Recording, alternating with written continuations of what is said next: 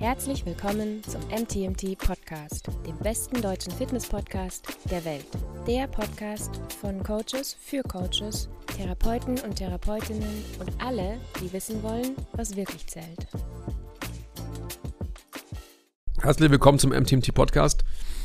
Folge Nummer weiß der Basti. Auch nicht mehr so wie früher. Also die Aufgaben, wie ihr seht, die verteilen sich und wandeln sich. Das ist auch vollkommen normal. Ähm, in unserer heutigen Zeit sind die Aufgaben ja auch mannigfaltig. Vielleicht könnt ihr euch das gar nicht vorstellen, aber vielleicht auch schon. Bei uns ist es jedenfalls so. Und man wächst daran oder man zerbricht daran. Jesus. Das kann man sich dann so auslegen, wie man möchte. Man muss sich dem Prozess aber auf alle Fälle stellen. So oder so. Weil es gibt keine Fluchtmöglichkeit. Jeder und jede von euch sollte sich genau diese Frage stellen. Welcher Entscheidung gehe ich aus dem Weg? Wie lange vielleicht schon und warum? Aber da wollte ich eigentlich gar nicht hingehen. Hi, schön, dass ihr hier seid. Ähm, Ich wollte dich jetzt gar nicht unterbrechen, Andi. Du warst ja ganz klar auf dem Weg schon- irgendwo hin. Weiß ich auch nicht. Der Sponsor dieses Podcasts ist, Löwenanteil. wir haben jetzt tatsächlich einige Nachrichten bekommen, dass irgendwas technisch nicht geklappt hat beim Checkout. Wir bringen das in Check. Beziehungsweise ist es schon in Check gebracht worden. Shoutout Niklas. Also unser Dude bei Löwenanteil. Also ihr könnt jetzt wieder mit dem Code MTMT10 beim Checkout mindestens 10% abgreifen auf alle Produkte von Löwenanteil. Checkt mal die neuen aus, checkt aber auch die alten aus. Ich bin ja immer noch ein Fan. Ähm, alte Badges. Ja, Sam. Schon, oder? Mhm. So. Aber die Nährstoffdichte der Chunky Bowls ist tatsächlich höher. Das heißt, ihr müsst weniger essen und kriegt trotzdem die gleichen Protonen zum Beispiel rein. Was ja eigentlich Magic ist. Wie machen Sie das nur? Ich weiß auch nicht. Also schaut euch das an. Ihr wisst es ja, äh, wo ihr es bekommen könnt. MTMT 10 beim Checkout. Und dann wird alles gut. Chrissy, Andi. wie Du, sagt du, man? du hast ja schon so, du hast ja schon angefangen. Also ich, ich lehne mich jetzt mal zurück und Ich weiß gar nicht, nein, also das, ich weiß gar nicht, wie ich da hingekommen bin. vielleicht aufgrund der, der Schwere unseres morgendlichen Kaffeegesprächs, vielleicht war das dem geschuldet, dass du jetzt gleich so deep und Es war schon schwer, aber es war halt ähm, auch fundamental schwer und und- wichtig. Du ganz kurz eine Sache, die mir Ja? jetzt gerade auffällt. Ähm, ich war ja am Freitag in deiner alten Hut und da habe ich mir mit so einem scharfen Messer, wir haben irgendwie über Wolverine gesprochen vorhin auch, glaube ich, gell? Mhm. Ich habe mir am Freitag, Ma- tun wir ja meistens. tun wir meistens, genau, habe ich mir so einen Finger geschnitten, dass ich danach tatsächlich ein Pflaster gebraucht habe, weil ich den Fisch voll geblutet habe, ähm, den ich zubereitet habe. Und schau dir jetzt den Finger an. Also ihr könnt jetzt nicht sehen, ich halte mal in die Krass, Kamera, man aber sieht es ist einfach, man sieht gar nichts. Das ist verrückt. Ohne Scheiß. Und da hing halt so ein Lappen weg. Man muss nur darauf vertrauen, dass ich der Selbstorganisation des Körpers nicht im Weg stehe. Und wird alles gut. Vielleicht kommen wir da auch nochmal drauf heute. So, was treibt dich denn gerade an, junger Mann? Ja, so einiges. Also ich verbringe ja viel Zeit vor Büchern und vor meinem Laptop und versuche alle MTMT-Ausbildungsinhalte irgendwie zu bündeln und in ein ja, Produkt, Projekt reinzubringen. Das ist gerade der große Berg, vor dem ich jeden Morgen wieder stehe und den ich so langsam hochkraxel. Und da tun sich natürlich zwischenzeitlich immer wieder Abgründe auf, auf dem Weg zum Gipfel. Gelingt es dir, einen Fuß vor den nächsten zu stellen? Manchmal ja, manchmal nein. Manchmal trete ich auch auf der Stelle. Gefühlt trete ich sogar ziemlich oft auf der Stelle. Also es ist immer so, ähm, ich verliere mich gerne im Studieren und eigentlich geht es ja im Moment jetzt darum, das, was, was wir eh schon studiert haben und das, was irgendwie eh schon an Inhalten da ist, dass es halt aufbereitet wird und eben in eine komplette Ausbildung reingepackt wird.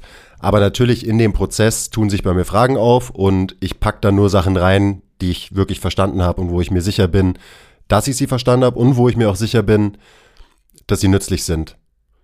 Und deswegen komme ich natürlich in den Prozess immer wieder und gehe wieder in das Rabbit Hole rein und kriege wieder in das Rabbit Hole runter und so weiter.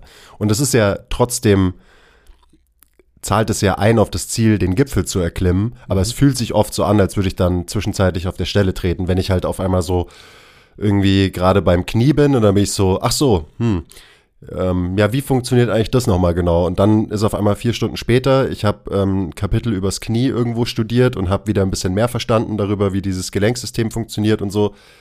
Aber am Ende von den vier Stunden denke ich mir so, okay, das ist cool für mein Verständnis, aber davon wird wahrscheinlich nichts in der endgültigen Ausbildung landen, weil es so diepe Hintergrundinformation ist, die nicht so wirklich einen direkten Anwendungsbezug hat.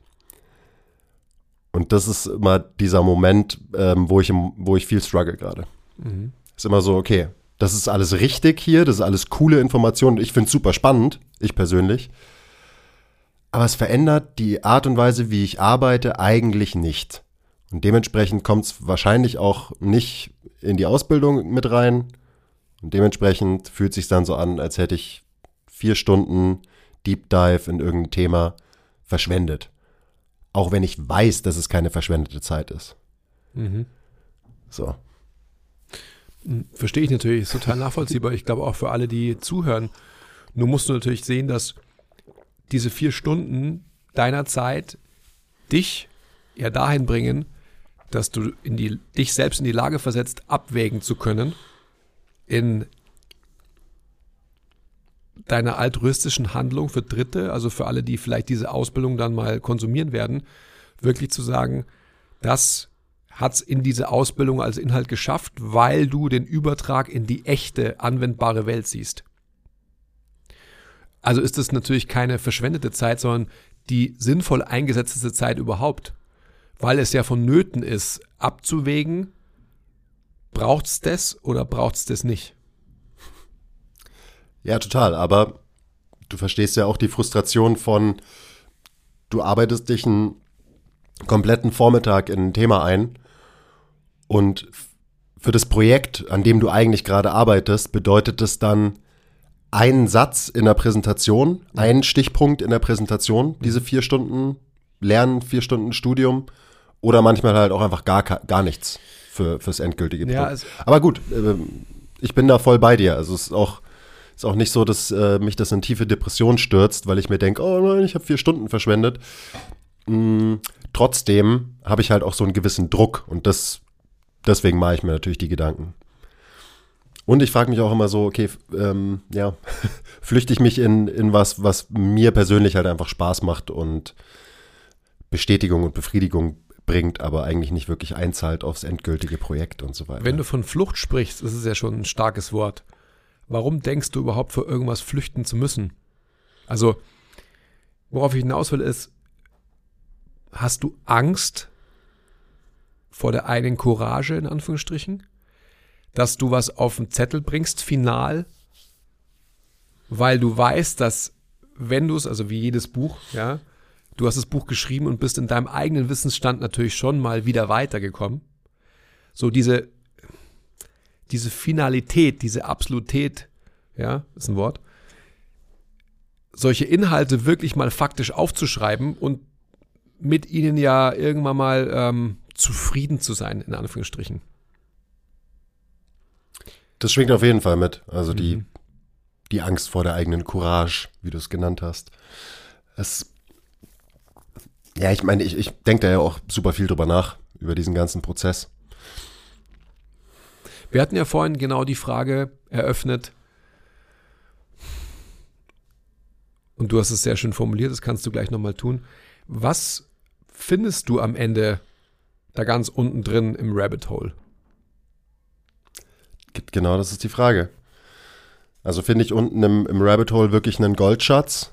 Oder ist ganz, ganz tief unten im Rabbit Hole nicht genau das gleiche, was auch an der Oberfläche schon zu finden ist?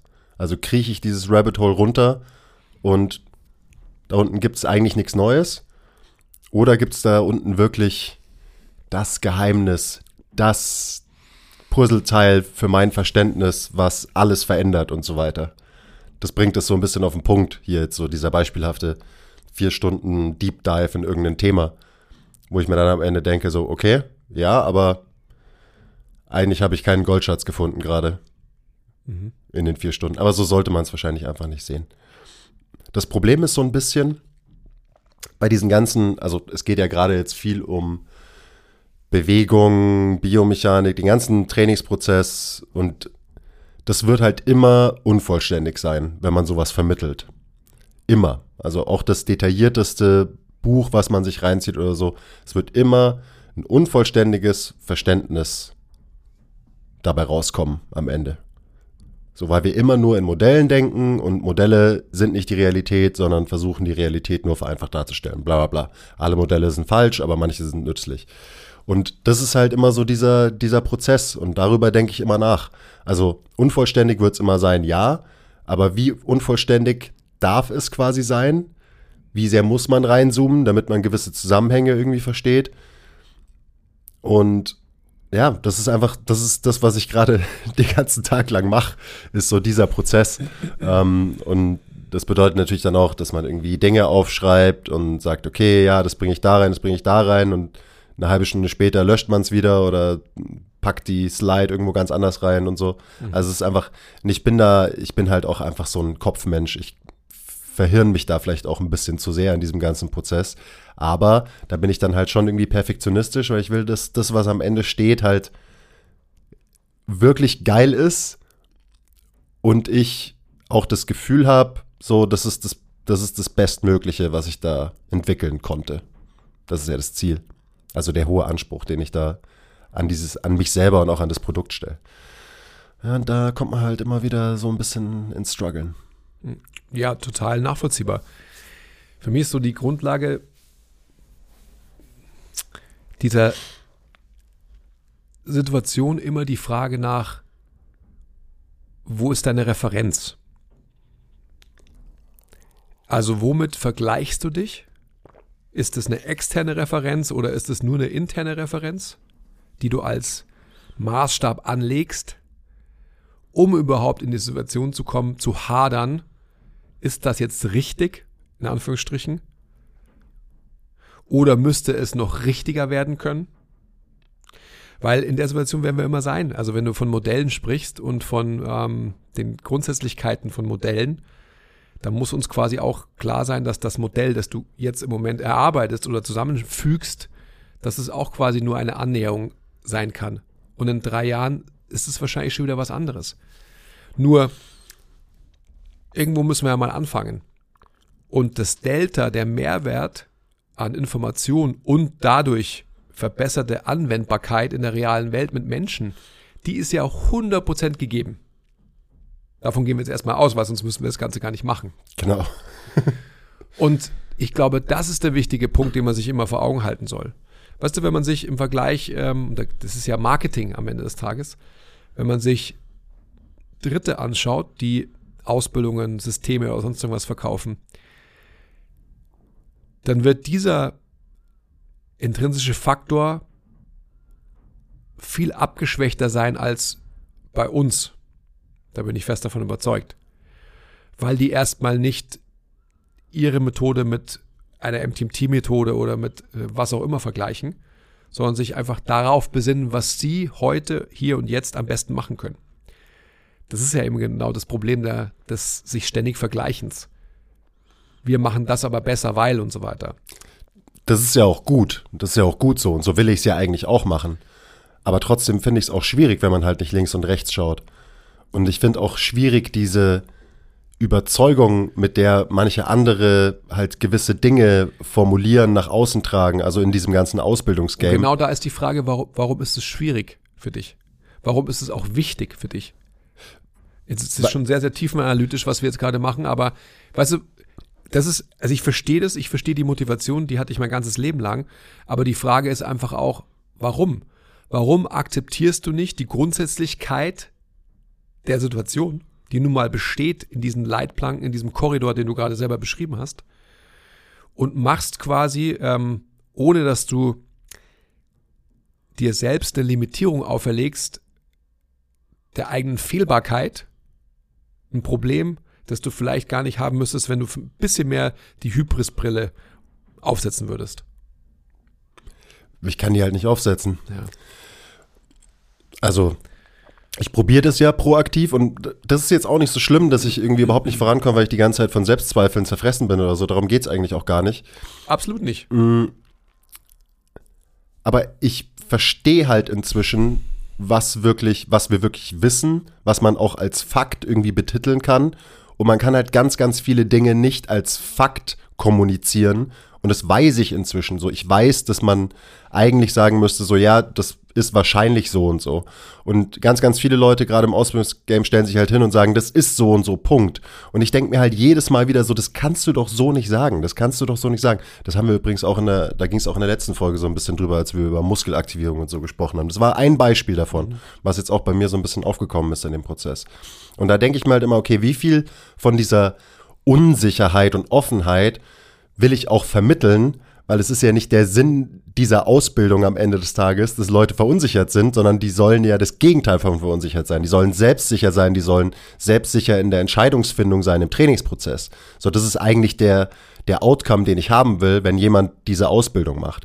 Aber trotzdem will ich halt nicht lügen. Ich will keinen Scheiß erzählen und ich will Leute nicht in falscher Sicherheit wiegen. Und das passiert ganz oft. Also wenn man ein fixes System lernt, weil irgendwer sagt dir, okay, so ist das und so ist das und das ist die beste Übung, um das zu machen und so weiter, ähm, dann ist es natürlich cool, weil du bist dann selbstsicher, du hast ein System gelernt und du glaubst dran und du sagst, okay, ich weiß jetzt, wie es funktioniert. Aber ich glaube, man, man muss auch diesen Faktor nee, du weißt nicht, wie es funktioniert. Du hast hier gerade nur ein System gelernt. Und es kann auch sein, dass es einfach überhaupt nicht funktioniert. Ich glaube, diesen Faktor muss man mitvermitteln, aber eben ohne die Leute dabei zu verunsichern. Weil das lähmt dann Menschen wieder ähm, in ihrer Arbeit und das ist nicht Sinn der Sache. Dann bereichert das nicht ähm, deine Arbeit und dich als Person am Ende des Tages. Und darum geht's ja, also so dieses Delta zu schaffen, dass du eine Ausbildung machst, die dir wirklich die deine praktische Arbeit voranbringt, die deine, deine Selbstsicherheit voranbringt, die eben deine Entscheidungsfähigkeit voranbringt und so weiter und so weiter. Das heißt, nicht nur eine Ausbildung machen, damit ich irgendwie danach klug daherreden kann. So, ich mache eigentlich alles wieder vor, aber vielleicht habe ich ein paar coolere Erklärungsansätze für gewisse Bewegungsphänomene oder so. Das ist ja scheißegal, weil dann hat sich nichts verändert in der Art und Weise, wie du arbeitest. Und das ist die große, große Frage nach dem Delta. Wie, wie groß ist wirklich die Veränderung und die Bereicherung für die praktische Arbeit, wenn man sich in der tiefsten Tiefe mit Bewegung und Biomechanik beschäftigt zum Beispiel? Das ist so die Frage. Und da sehe ich halt auch einfach sehr viele Leute, die ich ja auch respektiere in der Branche, denen ich irgendwie zuhöre, ähm, von denen ich mir auch Inhalte reinziehe. Und man sieht halt ganz, ganz oft, dass Leute eigentlich wieder zurück zur Basis kommen irgendwann. Also die machen einen Deep Dive, beschäftigen sich super krass mit Themen. Und das verändert vielleicht auch die Art und Weise, wie sie arbeiten, aber dann irgendwann machen sie eigentlich wieder das, was sie davor auch gemacht haben. Ja, aber Und da frage ich mich dann so, okay, gibt's hier ein Delta Mhm. und wie sieht es aus und wie kann man das weitergeben? Wie kann man das eben lehren quasi? also ich, du hast ja vollkommen recht, das ist ja irgendwie. Das ist ja die dauerhafte Sinne, äh, Sinneskrise, in der du auch schon immer steckst. Ja, ab, ich ja, bin jetzt halt auch voll drin. absolut. Die, ich meine, die Sache ist, glaube ich, die, das ist so naheliegend und da ist, glaube ich, der Satz, du kannst nur sehen, was du weißt, wieder so zutreffend. Diese Menschen, die du gerade aufgerufen hast, die kommen ja erst wieder in die Lage, da zurück zu den Basics oder was auch immer du gesagt hast, zu kommen, weil sie eben schon die Randbereiche gesehen haben. Die können sich erst wieder Gedanken darüber machen, was ist die Mitte und was ist eine sinnhafte Anwendung, weil sie eben bereits ganz links und ganz rechts gesehen haben auf einem Spektrum. Aber kann man dann nicht auch einfach am Anfang bleiben? Nein, ich glaube nicht, weil es einfach so ist, dass du, ähm, dass du eine sinnstiftende Mitte erst verstehen kannst und sehen kannst, wenn du die Randbereiche erlebt hast. Ja, bin ich ja zu 100% bei dir. Obviously. Also von dem her glaube ich so, deine Sinnkrise und alles, äh, was du jetzt gerade, was, was wir gerade besprechen, das ist irgendwie total klar. Und ich glaube, dass es nicht alle machen müssen, so wie du logischerweise, aber deswegen gibt's ja auch so Menschen wie dich. Dafür bist du ja da.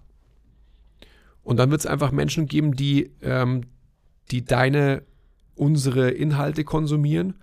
Und das, das weißt du ja auch, das weißt du von so vielen Alumnis aus den Gruppen Mentorships, das weißt du von Live-Veranstaltungen, die wir haben. Jeder und jede wird sich quasi selektiv ähm, in der eigenen Motivation herauspicken, was er oder sie eben als Bereicherung für die eigene Arbeit, fürs eigene Leben sieht. Und dein hoher Anspruch natürlich, ähm, selbstständige, selbstwirksame Denker und Denkerinnen zu erziehen, der, den kann ich ja total nachvollziehen. Aber da geht es um Erwartungsmanagement, was wir heute früh auch hatten. Da ist so immer die Frage, woher kommt dieser fast schon Druck, den du offensichtlich verspürst, alle in diese gleiche Richtung zu bringen, die du als so final notwendig erachtest. Das ist ja so das Ding, gell? Also warum erachte ich die als so notwendig und warum beschäftigt dich, mich das so krass? Also so dieser Extremismus und Dogmatismus in unserer Branche und der also das kannst du auf die Fitnessbranche anwenden oder auch einfach auf die Gesellschaft im Moment, also so, wo sich die Menschheit irgendwie gerade hinentwickelt oder schon hinentwickelt hat. Und das das macht mich richtig fertig. Also ich bin immer so, das ist, das nervt mich so krass. Und genau deswegen nervt es mich halt auch so krass, wenn ich irgendwelche Leute sehe, die halt einfach Dinge als Fakten ähm, darstellen, die aber keine Fakten sind und so weiter und so weiter. Wo das herkommt, I don't know. Ähm, aber das sind halt so, das sind halt Dinge, die prägen total krass die Art und Weise, wie ich ähm, über alles halt so nachdenke. Mhm. Und das, ich halte das für ein, für ein großes Problem, weil es uns halt limitiert. Also so, Extremismus und Dogmatismus, ich habe mir auch so ein paar Sätze aufgeschrieben, als ich da letztens mal so drüber nachgedacht habe, ähm, schließt immer irgendwie neue und andere Perspektiven aus. Und das ist das große Problem. So, wir brauchen, gerade wenn's, wenn wir mit Menschen arbeiten und mit einem Thema, das wir nicht so gut verstehen, wie eben, wie bewegt sich der Mensch und wie funktioniert das eigentlich alles, dann brauchen wir mehrere Perspektiven. So, das habe ich verstanden für mich, das habe ich gelernt über die letzten Jahre. Also es war ja auch ein langer Prozess. Und ich halte das wahrscheinlich irgendwie für so wichtig, dass dieses Verständnis, ähm, dass ich halt so allergisch drauf reagiere und mir da auch so viele Gedanken drüber mache. Und dass ich mir immer wieder denke, also ich muss mich da ja auch vor mir selber schützen quasi, indem ich halt vielen Leuten ähm, jetzt schon entfolgt bin und mir gewisse Inhalte nicht mehr reinziehe, weil ich einfach weiß, dass es mich, dass es für so krasse Unruhe bei mir sorgt. So, wenn ich schon wieder höre, äh, wenn schon wieder die gleiche dumme, falsche, vereinfachte, reduktionistische Geschichte irgendwo auf Social Media kommuniziert wird und so weiter. Und das ist echt so ein Ding, wo ich, also frage ich mich auch selber, so warum triggert mich das so krass? Das könnte mir doch eigentlich auch relativ egal sein und ich konzentriere mich einfach nur auf mich, aber ist es halt irgendwie nicht. I don't know. Das haben wir ja schon festgehalten heute oh, früh, dass wir daran auf jeden Fall arbeiten werden. Ähm, ich meine, warum triggert dich ein Streben nach Sicherheit? Und die Menschen, die dogmatisch anderen Dogmatikern folgen, streben ja nach Sicherheit. Mhm, klar. In dieser verrückten und verwirrenden Welt, in der wir halt leben. Und siehe Gesellschaft und die gesamte Menschheit. Ja, so. natürlich. Es ist ja auch irgendwie, also du siehst ja, wenn es halt gesamtpolitisch, ähm, gesamtgesellschaftlich so ist, dass es ja irgendwie ein Thing sein muss. So. Im grundsätzlichen Menschsein. Absolut, ja. Eben, das ist irgendwie das Thing im Moment. Ich glaube nicht nur im Moment, das ist immer schon so. Das ist, ist immer schon halt, so, ja. Das ist eine menschliche es, Komponente. Es zeigt sich vielleicht im Moment einfach noch irgendwie deutlicher und extremer. So. Absolut. Aber ja, klar, sehr extrem. Die eigene Identität schützen und ähm, Sicherheit finden in einer chaotischen, unsicheren Welt und so weiter. Klar prägt es, wer wir sind und wie wir uns verhalten, egal ob es jetzt im Fitness-Game ist oder äh, politisch oder whatever. Weißt Logisch. du, wenn ich jetzt weitergehe und ähm, wir können dann auch die Kamera ausmachen oder dann über was anderes sprechen. Da musst du dich ja die Frage stellen, warum eben agitiert dich das so extrem? Oder anders formuliert, warum suchst du deine Sicherheit in der Unsicherheit?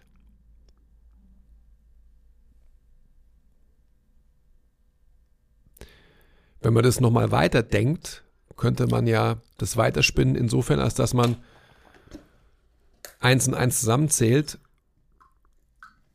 und interpretiert oder davon ableitet, dass deine Definition von dir selbst noch so vage ist oder vielleicht nebulös, dass du keine Sicherheit haben kannst, weil du gar nicht weißt, was diese Sicherheit bedeuten kann.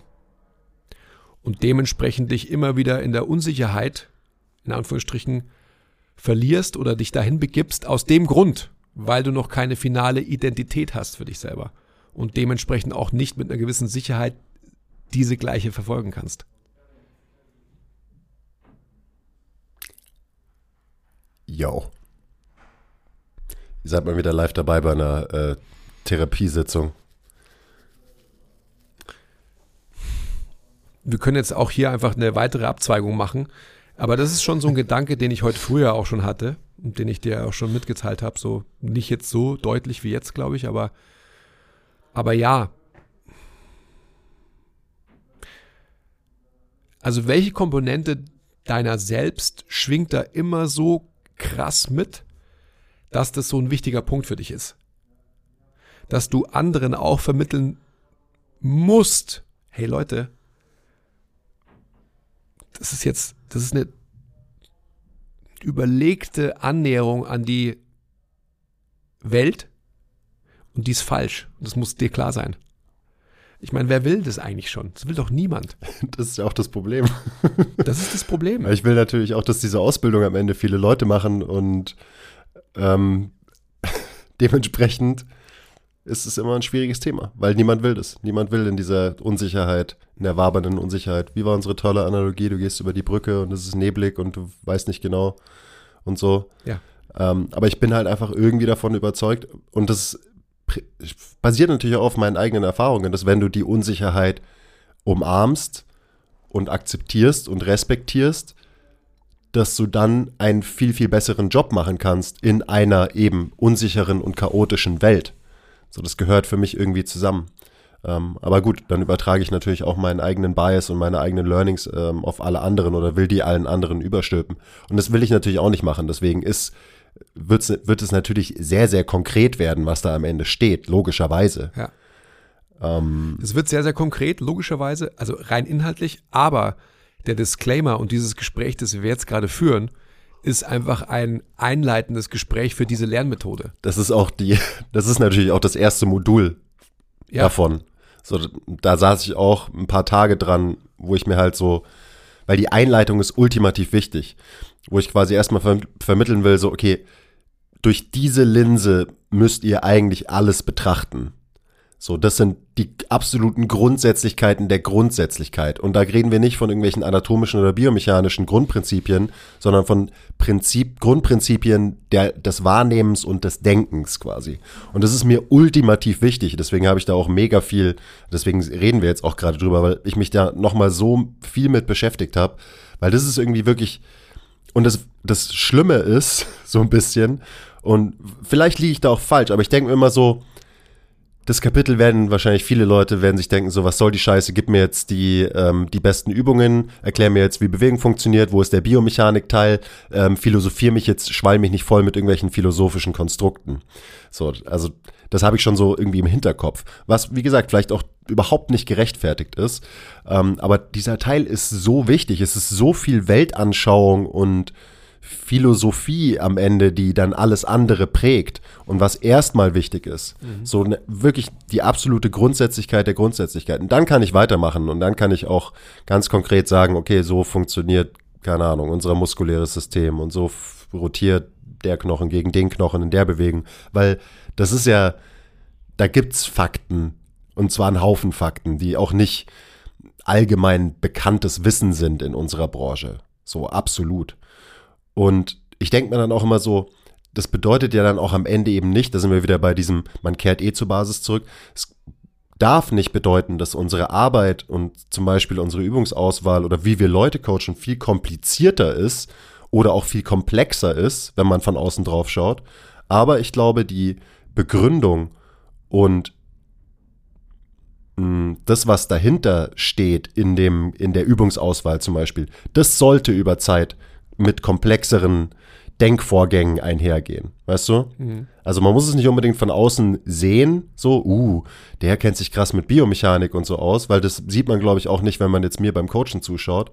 Aber die Entscheidungsfindung, die sollte einfach nuancierter werden, detailreicher werden, die sollte mehr die tatsächliche Realität, die gleichzusetzen ist mit einer extremen Komplexität, irgendwie respektieren. Ähm, und dann ist es auch okay, dass man quasi zur Basis zurückkehrt, in Anführungszeichen. Aber die neue Basis, die nach dem Deep Dive kommt, die ist halt eine andere. Die sieht vielleicht ganz ähnlich aus. Von außen. Von außen. Mhm. Und vielleicht unterscheidet sie sich eben nur so in ein paar Kleinigkeiten. Aber vielleicht sind diese paar Kleinigkeiten, und ich glaube, das ist so, eben die entscheidenden, die zwar von außen betrachtet sehr, sehr wenig sind. So, die, die Veränderung, das Delta ist 2, was sichtbar ist. Aber wenn man mal unter die Haube schaut und checkt, was alles dahinter steckt in der Entscheidung und hinter diesem Delta 2, dann ist das Delta halt 2000. Und ich glaube, darum geht's. Und eben, es geht auch darum, dass man Leute schnell dahin bringt. Weil ich hing auch viel zu lange in diesem mittleren Stadium rum, ähm, wo sich der Deep Dive in Themen und die tiefe Beschäftigung mit Biomechanik und Bewegung negativ auf meine praktische Arbeit ausgewirkt hat. Hundertprozentig war das so. Mhm. So, der Klassiker, du machst dieses, du machst das PRI-Seminar, du machst was auch immer für ein Wochenendseminar wo super komplexe Zusammenhänge erklärt werden, dann gehst du zurück in die Praxis, versuchst es irgendwie mit einzubauen und es führt dazu, dass deine Kunden quasi leiden, ähm, weil du Dinge auf einmal unnötig kompliziert erklärst, cuest, weil du Übungen machst, die viel zu komplex sind für die Menschen, mit denen du arbeitest, die funktionieren nicht, du hast gerade die Zeit von deinen Kunden verschwendet und so. Und dieses, diesen Weg, so den, den will ich ja auch irgendwie abkürzen. Das ist ja auch das, jetzt verstehe ich endlich, was du immer gepredigt hast über die Jahre. So, du, dein Ziel ist es, das Delta von 0 nach 1 ähm, für andere Leute quasi abzukürzen. So sagst du das ungefähr immer. Also wenn du halt Mentor bist, wenn du ja einfach das machst, was du halt so machst, hier mhm. teamintern ähm, und das glaube ich, das ist so das große Ziel auch von dieser Ausbildung. Aber das ist nicht easy, weil jeder muss eben trotzdem seine eigenen Erfahrungen machen und seine eigenen Fehler machen. Das ist wieder, da ist das wieder schwierig. Du kannst nicht einfach sagen, ja, mach den Fehler nicht, Punkt. Weil vielleicht muss man den Fehler machen, damit man wirklich zur neuen Basis kommt. Also weißt du, wie viel kann man da wirklich abkürzen? Und eben, ich, ich spreche die ganze Zeit von Dingen, von denen du schon seit Jahren sprichst auch mit mir und die ich jetzt so richtig gecheckt habe. So, ach, da, das hat der Andi immer gemeint. So, da hänge ich jetzt in einem leicht anderen Kontext, aber trotzdem die grundsätzliche Frage ist irgendwie die gleiche. Mhm. Und dann auch wieder die grundsätzliche ähm, Existenzkrise von, kann ich wirklich dieses Delta von 0 nach 1 für Leute abkürzen und wenn ja, wie und bla bla bla bla bla bla bla. Mhm. Mhm. Ganz schön mono monologisiert gerade.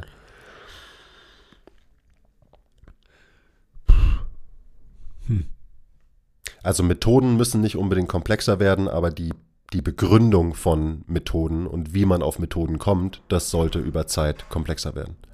Und über Zeit bezogen auf ein Individuum, auf dich jetzt und wie du dich entwickelst, aber ich finde auch eben auf die Branche übertragen, muss es da ein bisschen, bisschen eine Entwicklung geben. Absolut. Also deswegen ist ja die, die Versinnbildlichung von dem, was du gesagt hast, dass man, dass Profis oder halt in unseren Augen Profis, auch da muss man ja ähm, seine eigene Brille vielleicht auch mal absetzen und aus seiner Bubble raus und sein, an seiner eigenen Anschauung, ähm, die ja dann doch natürlich einen Filter hat, arbeiten. Du kannst halt eben nur sehen, was du weißt und du kannst nur zurückkommen zu einer gewissen Basis, wenn du halt eben Randbereiche erkundet hast. Und ich denke, genau das, was du gerade sagst, muss uns so klar sein, dass es halt so wichtig ist, dass, das sagen wir auch seit Jahren, dass der Standard unserer Branche sich verändern wird, dahingehend, dass alles, was jetzt so mega komplex erscheint, irgendwann mal viel normaler werden wird. Weil die Hintergründe und die ähm, Herleitungen für Verständnis eine größere Allgemeingültigkeit bekommen. Und natürlich ist es unglaublich selektive Wahrnehmung, weil wir uns halt mit vor allem wahrscheinlich Gleichgesinnten beschäftigen. Aber ich bin fest davon überzeugt, ich kann mich erinnern, als wir darüber gesprochen haben, wie, wie ich in meiner ähm, Off-MTMT-Zeit in einem anderen Gym trainiert habe und wie mich natürlich Leute angeschaut haben wie ein, wie ein Pferd, was ich da mache und so weiter. Wo ich dann auch immer gesagt habe, irgendwann wird es halt normal, dass du irgendwie reziprok trainieren wirst. Und du wirst nicht angeschaut, so, hey, du machst die Übung falsch. Und das ist ja versinnbildlich anhand einer Übungsausführung eine Weiterentwicklung, die wir definitiv hinlegen werden, bin ich fest davon überzeugt. Glaube ich auch. Daran werden wir auch erheblichen Anteil haben. Aber auch da, auch eine Frage, die, die ich interessant finde, die ich mir da öfter gestellt habe, ist so, wie hat sich, wie sehr hat sich Training in den letzten Jahren wirklich verändert? Also eben, wenn du einfach in ein normales Fitnessstudio gehst und dir anschaust, wie Leute trainieren. Weil wir gehen ja auch immer von unserer winzig kleinen Bubble aus. Mhm. So. Die Super-Nerds. So klar verändert sich da das Training und entwickelt sich weiter. Aber was bleibt am Ende quasi im Mainstream, sage ich jetzt mal, hängen? Und da hat sich natürlich schon irgendwie was verändert in den letzten Jahren. Und es ist auch total logisch, dass dies, diese Veränderung viel länger dauern wird und zeitverzögert passieren wird, im Gegensatz zu der kleinen elitären äh, Bubble, in der wir uns befinden. Die wir auch selbst so nennen, elitär. Genau, also das ist ja. so elitär in, nicht, nicht unbedingt positiv gemeint. Ja. Von mir jetzt. Ja, ja, absolut. Also eigentlich sogar eher negativ. Mhm ähm, behaftet, für mich der Begriff. Mm. Und da, da sieht man schon auch, dass sich Dinge entwickelt haben, logischerweise. Also von daher muss man sich auch diese Sorgen nicht machen. Und eben auch das sind so, das ist immer so. so das dauert ein bisschen, da gibt es einen, einen Lag, da gibt es eine Zeitverzögerung. Ähm, und es ist auch in Ordnung, dass es so ist. Und die Grundsätzlichkeit der Grundsätzlichkeit von Training, die wird sich halt nie wieder verändern. So, das haben wir verstanden. So, Stimulus, Recovery, Adaption. Okay, cool. Das ist ja auch so. Deswegen in der absoluten Grundsätzlichkeit wird sich Training nicht verändern. Ähm, zum Glück. Aber wie man es halt macht, da gibt es halt einfach noch so viel Entwicklungspotenzial. Und da bin ich jetzt, das ist mir gerade eingefallen, ähm, als ich dir zugehört habe, so dieses Erkunden von der Komplexität, die wirklich dahinter steckt und so. Ich glaube, es gibt einen extrem wichtigen Unterschied zwischen Minimalismus und Reduktionismus, den man irgendwie verstehen muss in diesem Game. Und ich glaube, Minimalismus ist total wichtig. Also zum Beispiel, dass man nicht anfängt, seine Leute zu überqueuen und Bewegung verkompliziert irgendwie weiterzugeben, jetzt im Personal Training zum Beispiel. Ähm, da braucht es Minimalismus. Aber das ist was ganz anderes als Reduktionismus, weil Reduktionismus ignoriert die Komplexität unserer Welt weg. Und Minimalismus nimmt die Komplexität, vereinfacht sie und gibt sie weiter. Ähm, also das bringt es, glaube ich, so ein bisschen auf den Punkt, worum es dann am Ende geht. Dass man versuchen sollte, Minimalist zu sein in diesem Game, aber auf gar keinen Fall reduktionistisch sein darf in seinem Minimalismus. Mhm. Macht es Sinn? Ich hoffe, ich habe, äh, ich kenne mich immer nicht so aus mit Definitionen von Wörtern. Ich hoffe, ich habe die richtigen Begriffe verwendet, um das auszudrücken, was ich sagen wollte. Könnt ihr kommentieren, wenn es nicht so ist oder so. Ein paar Worte zu unserem Live-Mentorship. Du wirst drei bzw. fünf Tage mit uns gemeinsam trainieren, wirst sehr viel hospitieren und wirst eins zu eins von uns gecoacht. Es ist unsere intensivste und individuellste Ausbildung, egal ob du am Anfang deiner Karriere stehst oder schon lange in der Branche bist. Wir holen dich genau da ab, wo du stehst. Für weitere Informationen check den Link in Bio. Aber was, was können wir uns jetzt alle, die wir zuhören, überhaupt darunter vorstellen? So? Unter was? Naja, ich meine, wir haben ja für uns intern ein gewisses Erfolgsversprechen formuliert, was dieses Konstrukt, an dem du gerade arbeitest, mitbringen soll. Kannst du es vorlesen? Du weißt, ich muss mich immer umdrehen dafür. Es soll überzeugtes und selbstsicheres Denken und Arbeiten für Trainer und Therapeuten fördern. Beziehungsweise es fordert das. Fördert und fordert. Haben wir schon, habe ich ja schon ein paar Mal vorgelesen, den Spruch, der hinter mir an ich der glaub, Wand steht. Kann man nicht, also man kann es nicht oft genug sagen, aber ja. es, es, es ist für mich einfach ein extrem gutes Erfolgsversprechen. Das bringt es in einem Satz total auf den Punkt, worum es mir geht und erklärt vielleicht auch so ein bisschen ähm, den Struggle, den ich da habe. Steht drunter und drüber noch irgendwas Spannendes? Achso, ja, wir fordern eine selbstwirksame und selbstverantwortliche Haltung slash Einstellung fürs Leben. Das steckt da auch noch mit drin.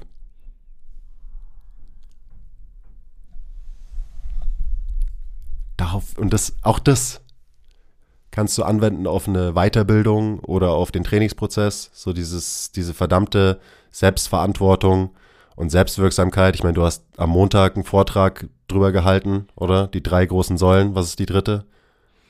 Ja, für mich gibt es eigentlich nur zwei und eine daraus resultierende. Also der Modus operandi, den ich beschrieben habe,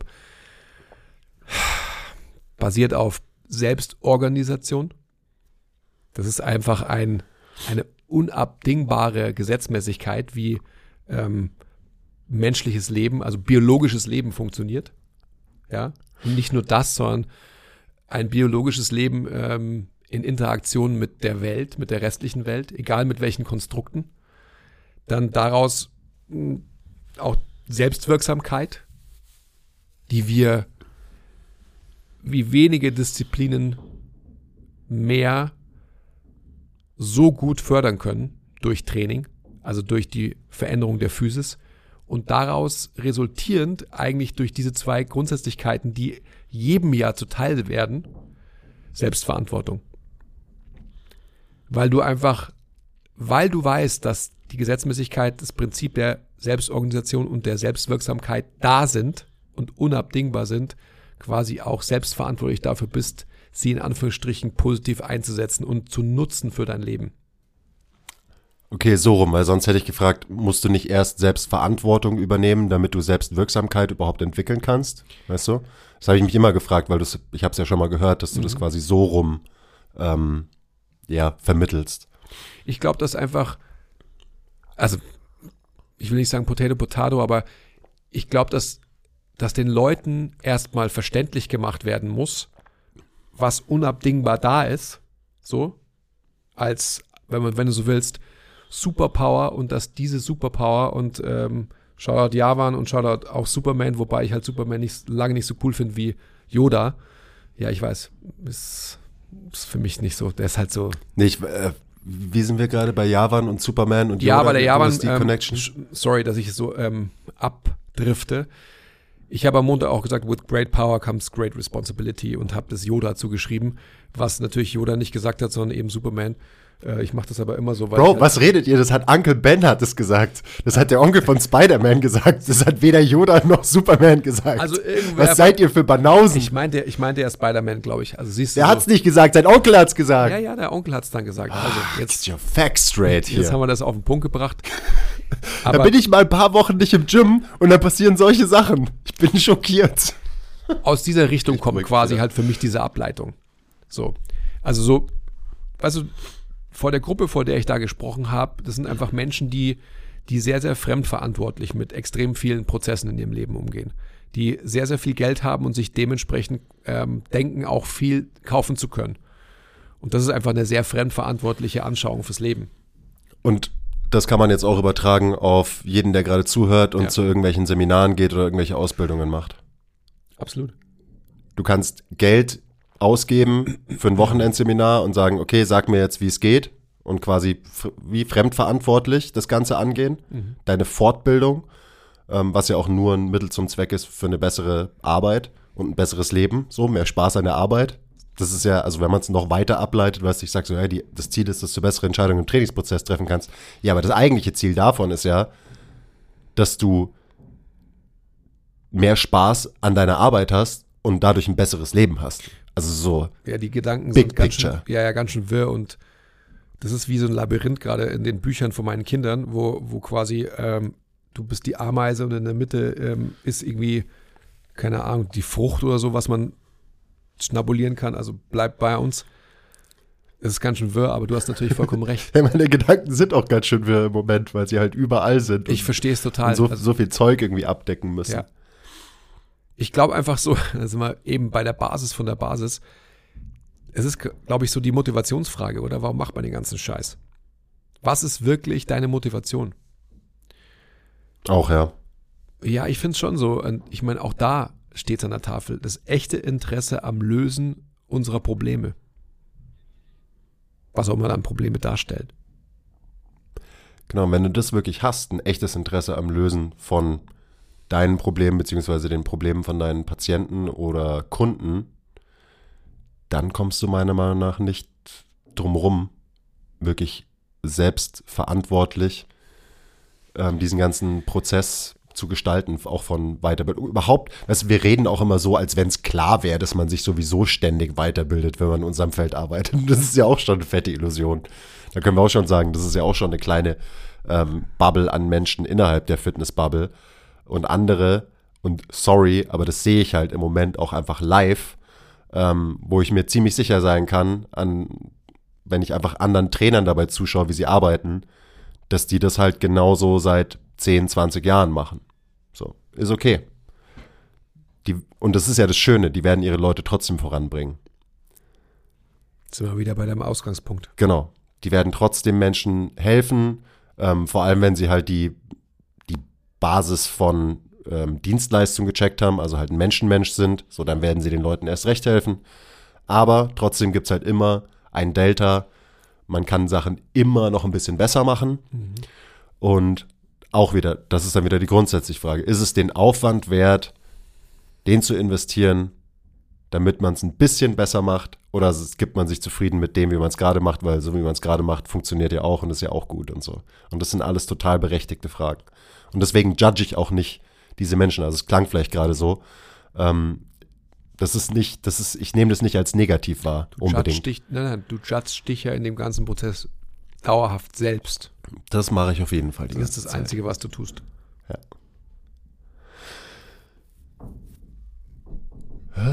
Ich glaube, dass Außenstehende hm, vielleicht sogar viel klarer einschätzen können, wo, wo sie selbst stehen und formen sich eben ihre eigene Wahrheit und holen sich eben genau dann das, was, was sie zu dem Zeitpunkt X eben brauchen oder zumindest denken zu brauchen.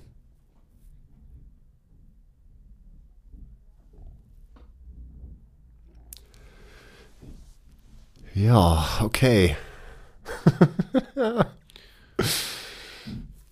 Mal wieder eine Philosophiefolge. Mhm. Ich glaube auch so, nur einen kurzen Ausblick, weil ich, da werden wir wahrscheinlich in der Zukunft auch, also könnte ich mir vorstellen, auch noch intensiver drüber sprechen, wenn ich so diesen Modus operandi ähm, beschrieben habe. Das ist ja auch jetzt nichts Neues oder so. Ich habe diesen Vortrag auch begonnen, indem ich gesagt habe, so aller Imposter-Syndrom, hallo, ich bin's. Ähm, und ich bin heute früh aufgestanden und habe mir gedacht, so, was erzähle ich euch allen, was ihr nicht eh schon wisst.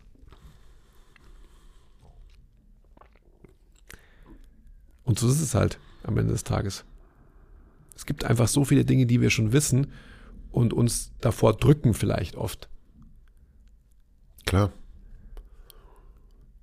Das Wissen um etwas ist das eine, aber das Ganze umzusetzen und zu leben ist das andere. So, auch das ist ja, jeder weiß, was gut für ihn ist, ernährungstechnisch und was nicht gut für ihn ist. So, das ist nicht das Problem. Wissen ist nicht das Problem. Ja. Und es ist natürlich auch wieder ganz schön deep jetzt bezogen auf das, was ich gerade mache. Wenn ich mir so vor Augen halte, dass eigentlich Wissen nicht unbedingt das Problem ist, der limitierende Faktor ist für Dinge, sondern die Umsetzung des Wissens, das prägt natürlich auch Und extrem. Haben wir vorhin auch drüber geredet. Das muss, man, das muss man sich ja vor Augen halten. Warum scheitert es in Anführungsstrichen an der Umsetzung? Ja. Warum kommt die niemals zum finalen Ausleben? Auch so Gedanken, die ich mir die ganze Zeit mache. Eben, so, woran scheitert es? Weil es oft schwierig ist, die Brücke zu schlagen zwischen der Theorie und der Praxis, logischerweise. Das ist ja auch so ein Mantra von uns irgendwie schon seit immer. So, Theorie ist schön und gut, aber wenn es deine Praxis nicht bereichert und verändert, dann kannst du es dir sparen. Und das ist logischerweise, das ist einer der großen Punkte, die ich so im Hinterkopf habe bei allen Inhalten, die ich halt so bringe. Also keine Ahnung, was haben wir vorhin? Wir haben vorhin äh, hier Knie-Deep Dive habe ich gemacht. Und dann ist so, okay, die wird irgendwann beigebracht, mir wurde irgendwann beigebracht, so das Knie ist ein Scharniergelenk und damit war das, das Ding abgehakt. So. Und dann kann man sich natürlich die Frage stellen, okay, ist es, ist es vielleicht total sinnvoll und nützlich, dass man einfach in seinem, vor seinem inneren Auge das Knie wie ein Scharnier sich vorstellt? So, ist, ist es gut für die Praxis? Macht es es nicht besser und einfacher und anwendbarer? Oder ist es nicht total wichtig, dass man versteht, dass das Knie alles andere als ein Scharniergelenk ist und sogar viel, viel, viel komplexer ist als so ziemlich jedes andere Gelenk, was wir im menschlichen Körper haben. Ähm, vielleicht vielleicht wird es auch deswegen so, so schnell abgehandelt, weil man weiß so, oh nee, die, die, die Büchse der Pandora will ich gar nicht öffnen, weil das Teil ist so fucking komplex und kompliziert. Also sage ich einfach, es ist ein Scharnier und kümmere mich lieber um andere Systeme im Körper und so weiter. Also das, das ist echt so, das ist eine berechtigte Frage. So ist es total sinnvoll, diese falsche Ansicht zu haben von einem Gelenk als ein Scharnier, das keins ist. Oder ist es nicht schädlich? Und ähm, äh, beides hat, man kann beides verargumentieren. Man kann sagen, ja, es ist aus diesen Gründen nützlich, das so zu betrachten und dieses Modell von diesem Gelenksystem zu haben. Aber man kann auch sagen, nee, es ist totaler Bullshit, weil es dazu führt, dass wir in der Praxis Bullshit machen. Ja. Und das ist bei dem Beispiel total offensichtlich. Mhm. So, zu was diese Ansicht von diesem Gelenksystem praktisch geführt hat über die letzten Jahre. Hier Knievalgus und du musst deine Knie nach außen schieben, nur als ein Beispiel. Und das, da kann man noch viel mehr Beispiele ähm, quasi anbringen, die das irgendwie veranschaulichen. Jetzt gehen wir schon wieder in so eine abgefahrene Richtung, aber man müsste sich daher die Frage stellen, wann hat diese Einteilung, das Knie, also zum Beispiel das Knie ist ein Scharniergelenk, wann hat die stattgefunden? Vor hunderten Jahren wahrscheinlich. Ja, weiß ich eben nicht. Ah, Und worauf basierte diese Einteilung? An Dead Man Anatomy? Ja. So? Genau. Logischerweise. Das heißt, also wenn es dann so ist, wie wir es jetzt mal festhalten als Arbeitshypothese, wann hat dann quasi die, die Anwendung von Fitnessgeräten angelehnt an diese Einstufung Umsetzung gefunden in der Konzeption von einem Kniestrecker zum Beispiel oder einem Kniebeuger. Wann, ab wann gab es überhaupt so die, die Notwendigkeit, muskelorientiert zu denken und dadurch zu trainieren? Ja? Wann hat es stattgefunden? Und wie wurde früher Krafttraining betrieben, bevor es Maschinen und Geräte gab? Also weißt du, was ich meine, was ich sagen will? Also worauf basiert diese, diese ganze reduktionistische Denke und wann hat sie dann Anwendung gefunden, die dann quasi auch für den Mainstream, also demokratisiert für potenziell alle Menschen, die eben dann Krafttraining betrieben haben, Anwendung gefunden und hat sich dadurch quasi als Gedanke auch manifestieren können. ja, so vor, vor 50 Jahren halt. Das Knie ist ein Scharnier, das streckt sich und beugt sich. That's it. Genau, und außerdem ist mir das Knie auch scheißegal, weil es geht ja um die Quads. Es geht ja um die Muskelgruppe, die drüber sitzt. Genau. Weil die streckt nämlich dieses Scharnier und die will ich zum Wachsen bringen und so weiter. Also klar, es geht es alles zurück. Und es sind auch so Dinge, die haben wir schon länger verstanden. Also die sind ja irgendwie schon eigentlich immer Inhalt auch so von unseren Ausbildungen. So, wo- woher kommt überhaupt Krafttraining? Woher kommt unser Denken? Ähm, woher kommt unser reduktionistisches Denken über Bewegung? Und eben, das ist das Bastardkind aus Kraftsport und Bodybuilding. So daher kommt es. Und das ist halt, und jetzt kommt halt noch eine Schicht dazu. Das ist ja eigentlich nur so die Sache. Das, das ging schon vor, auch vor Jahrzehnten schon los, dass noch eine Schicht dazukommt. So mit Functional Training. So, hey, wir gucken uns jetzt mal kurz an, wie bewegt sich eigentlich der menschliche Körper? Wie funktioniert Bewegen überhaupt? Und dann versuchen wir das irgendwie auch noch mit reinzubringen in diesen großen Topf Krafttraining.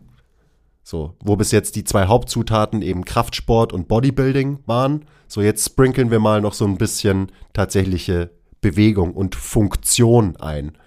Und das ist ja dann auch so das Ziel. Also das Ziel in der praktischen Arbeit ist es, dass man diese Dinge alle irgendwie versteht, respektiert und dass man so trainiert, dass Menschen besser funktionieren. Und deswegen finde ich auch, finde ich es auch nach wie vor total schade, auch wenn ich selber zwischenzeitlich der größte Hater von Functional Training war, dass dieser Begriff so in Verruf geraten ist. Ist total schade, weil darum geht's doch. Du willst mit Training Leute dahin bringen, dass sie besser funktionieren.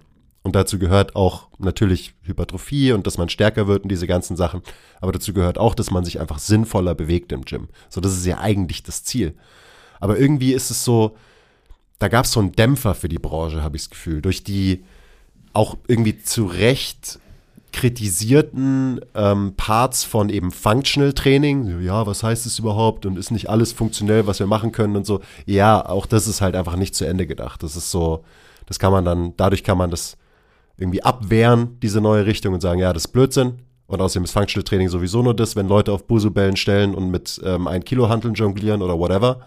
Aber es ist dumm, es ist dämlich und wir, wir müssen Training durch diesen Aspekt erweitern. Und auch das passiert ja schon im Moment auf allen möglichen Ebenen. Also alleine, dass man sich mal irgendwie die Atmung anschaut oder den Gangzyklus oder whatever. Wie funktioniert ein Wurf oder auch Laufen und so weiter und so weiter. Und dass man irgendwie Prinzipien daraus jetzt auch in normales Krafttraining einfließen lässt. ist ja eine Entwicklung, die passiert und die lässt sich auch nicht mehr aufhalten. Zum Glück weil wir da hinkommen müssen.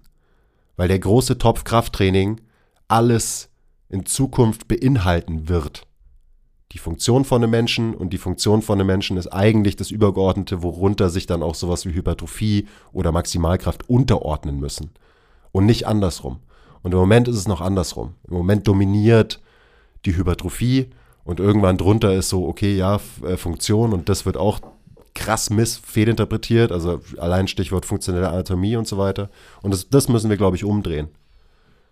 Dass die Funktion eines Menschen, das steht ganz, ganz oben. Und dazu gehört für mich auch sowas wie Selbstwirksamkeit, Selbstverantwortung und so. Und dann gliedern sich andere Sachen drunter. Keine Ahnung, wo der Rant gerade herkam, aber so ist es halt hier, wenn ich mit dir podcaste. Ja. Da werden solche Gedanken getriggert. Also, wenn du jemandem erklärst, wie er seinen Körper bewegen will, dann solltest du verstehen, wie sich der Körper bewegt. Das ist auch so ein, halt der Satz, der mir da immer wieder, ja. der da immer wieder hochkommt, Absolut. wenn man so eine Diskussion führt. Ja. Diskussion, ich monologisiere ja nach wie vor nur, aber. Und dann sind wir wieder bei dem Eingangsgedanken, den du ja auch schon formuliert hast, so, braucht es das überhaupt? So? Also gerade wenn man jetzt den letzten Satz, der ja so wichtig ist, gerade im, im Verstehen von menschlicher Bewegung, aber wie integriert sich dann diese Facette vom Menschsein eben in den Kontext der restlichen, die wir auch gerade aufgebracht haben? Also wenn du von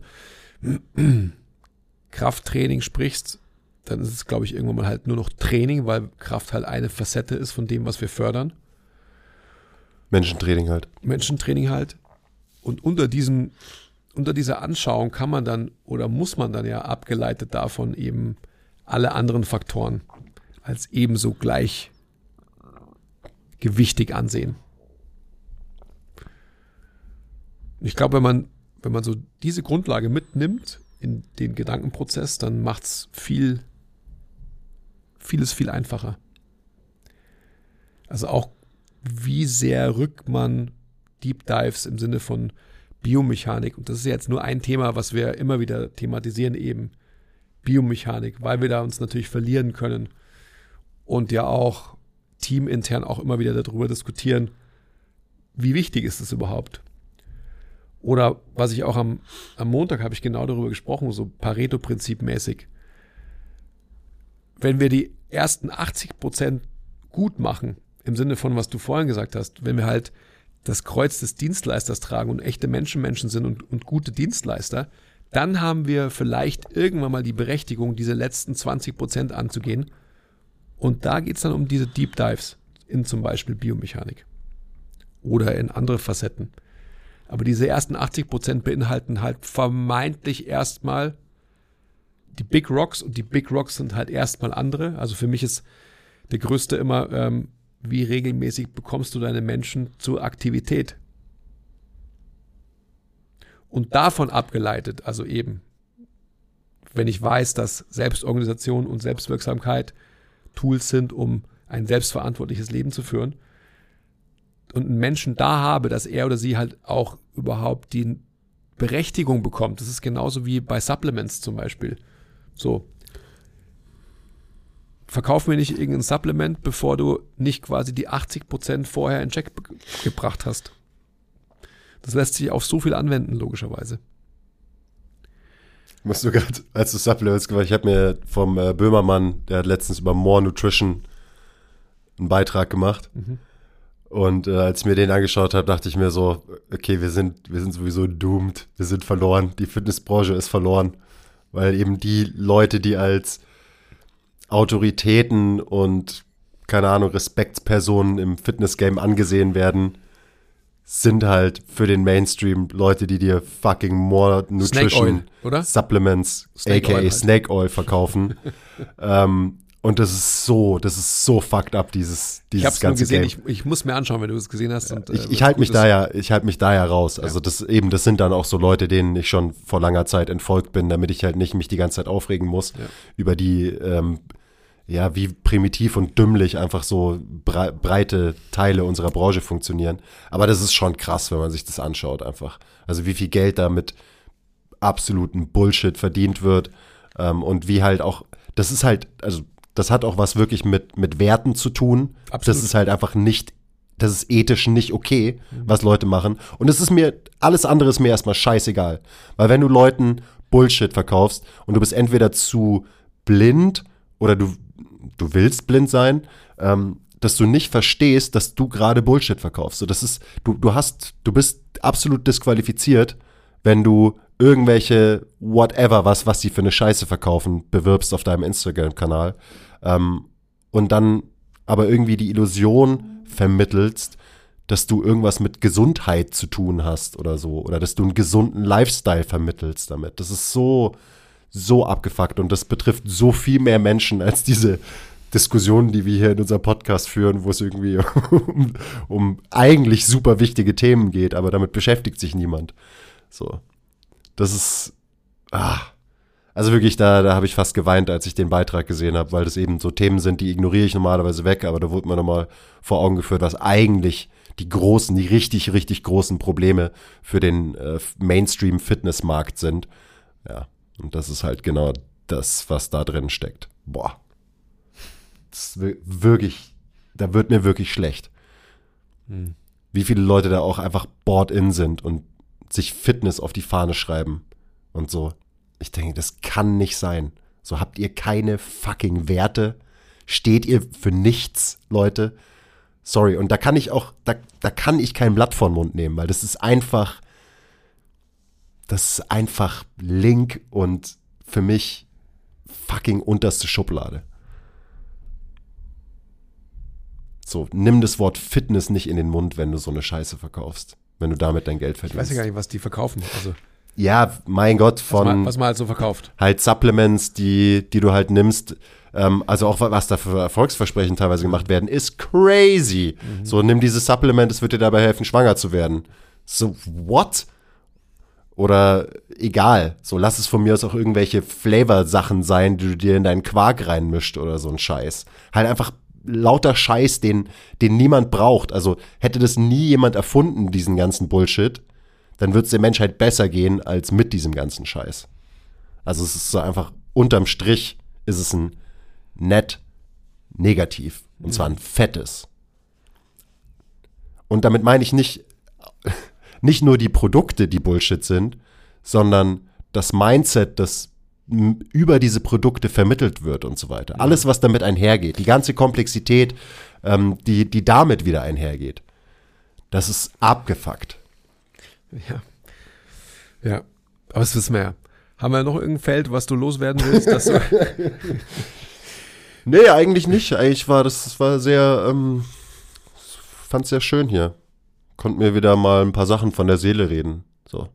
Ich habe ja nicht so viel Menschenkontakt im Moment, weißt du, ich hänge halt irgendwie immer Ja. in irgendeinem Café oder zu Hause im Homeoffice in meinen Büchern und in meinem Laptop drin. Deswegen ist es sch- schön, dass man auch mal wieder mit Menschen reden kann zwischendrin.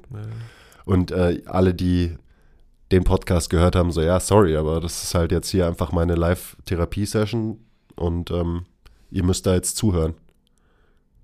Eigentlich wollten wir wieder so weitermachen wie bei der, boah, ich glaube, vorvorletzten Folge oder so, wo wir so auch nerdy wirklich über Bewegen vom Fuß und so weiter ge gesprochen haben. Ähm, das machen wir dann vielleicht nächstes Mal wieder, dass wir uns wieder so ein bisschen ein ähm, konkretes Bewegungsthema vorknöpfen ähm, und dann wieder so 50-50 machen, weil da haben wir uns das ja auch vorgenommen, sind dann auch wieder abgedriftet, haben quasi 50 Prozent faktisch über Bewegen geredet, 50 Prozent philosophiert. Heute war wieder 100 Prozent Philosophiestunde.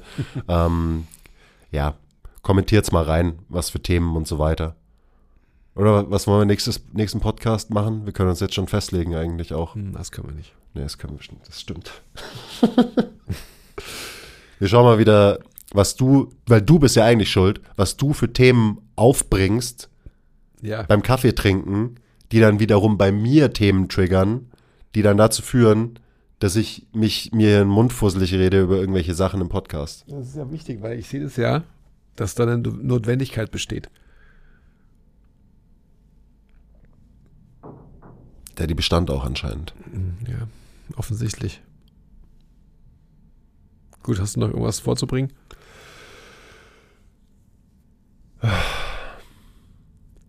Nee. Schön, dass ihr zugehört habt. Hoffentlich. Ihr wisst ja, ihr seid, ihr seid die wahren MVPs. Alle, die jetzt das hier gerade noch hören. So, euch lieben wir am allermeisten. Ihr wisst, wer ihr seid. Bussi, Liebe geht raus an die wahren MVPs. Okay. Bye. Heute ist so ein Tag. Das ist immer wieder total eindringlich, logischerweise, wo ich nicht time-pressed bin, wo ich noch zwei Stunden weiter hätte sprechen können. Weil es auch so wild war, also wie viele Abzweigungen das immer wieder genommen hat auch. So. Hast du noch was? Klingt gerade so, als wärst du noch nicht fertig eigentlich. Nein, nein, ich bin, also fertig ist man ja nie auch und so weiter. Ich habe jetzt auch Hunger. Ich will was Warmes essen, so ein, scharfes Curry. So ein warmes, scharfes Curry, glaube ich. Boah, ich habe so scharf gegessen die letzten Tage. Ich, ich muss mal wieder runterkommen. Hast du nur noch diese koreanische Paste verwendet, oder? Nein, nein, ich habe ähm, versucht, jamaikanisch zu kochen die letzten Tage.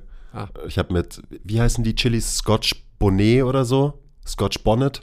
Ja, whatever. Keine Ahnung, wie man es ausspricht. Mit, mit denen habe ich so ein bisschen rumgespielt und dann war mir so, habe ich ein Rezept gemacht und danach habe ich erfahren, dass man die nicht quasi klein hackt und anbrät und so, sondern dass man die einfach ganz wo reinschmeißt und dann zieht man sie wieder raus und dann gibt sie so ein bisschen Schärfe ab und dann war ich so, oh, habe ich meinem Kumpel geschrieben, der mir das Rezept ursprünglich geschickt hat und der, hat nur so zurückgeschrieben, als ich gesagt habe, dass ich zwei von den Dingern da reingetan habe.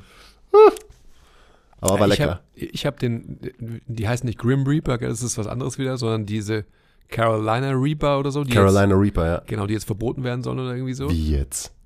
Ähm, Weil die Menschheit zu fragil ist, mit Schärfe umzugehen, oder was? die habe ich auch zu Hause Gecancelt. Chilis werden gecancelt. Oh Gott. Nein, ich glaube, so Chips, die es gibt und so weiter, sollen verboten werden, weil Jugendliche irgendwie in Unmacht fallen, wenn sie die konsumieren oder so. Oh, ja, wir müssen die Jugendlichen schützen. Jedenfalls habe ich, ich habe mir ein Chili-Öl daraus gemacht. Und das ist ziemlich geil. Und ich habe die, also ich habe diese zwei äh, Carolina Reaper, die habe ich eben geschenkt bekommen von, das habe ich glaube ich erzählt, von der Freundin von der Hanna, die halt Chilis selber anbauen. ja, geil.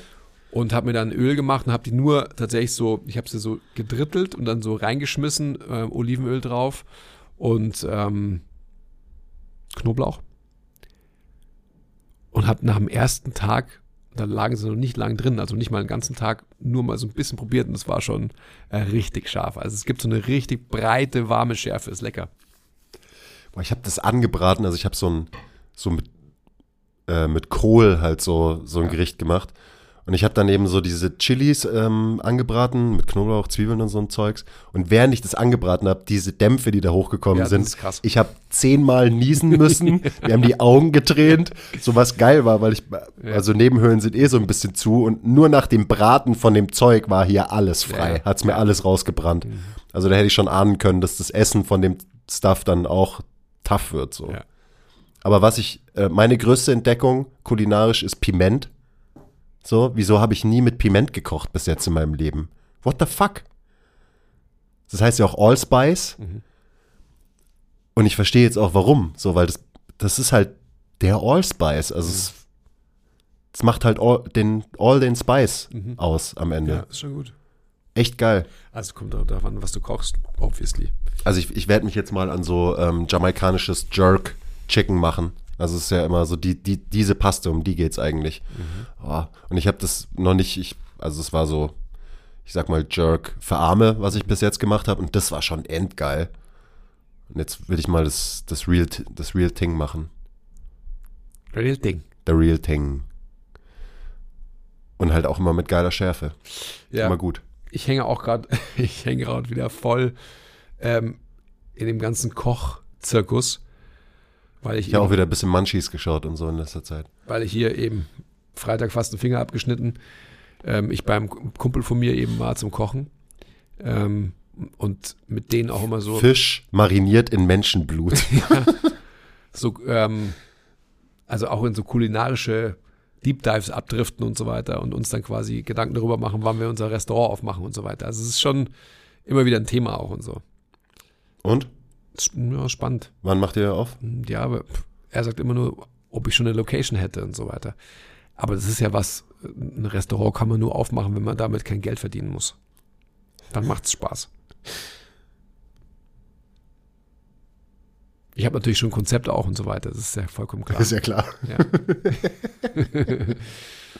Aber es war lecker. Wir haben, ähm, wir haben, wir waren beim Wolfsbarsch, kennst du ja vielleicht auch, in Baltham, ähm, haben da Fisch gekauft, haben ähm, Goldflossen Makrele gekauft, heißt die so, also halt Makrele und Thunfisch. Und dann habe ich aus äh, der Makrele haben wir so Ceviche gemacht. Geil. Auch mit ähm, Chilis und so weiter. Frischen Zwiebeln, Limettensaft, Salz. That's it.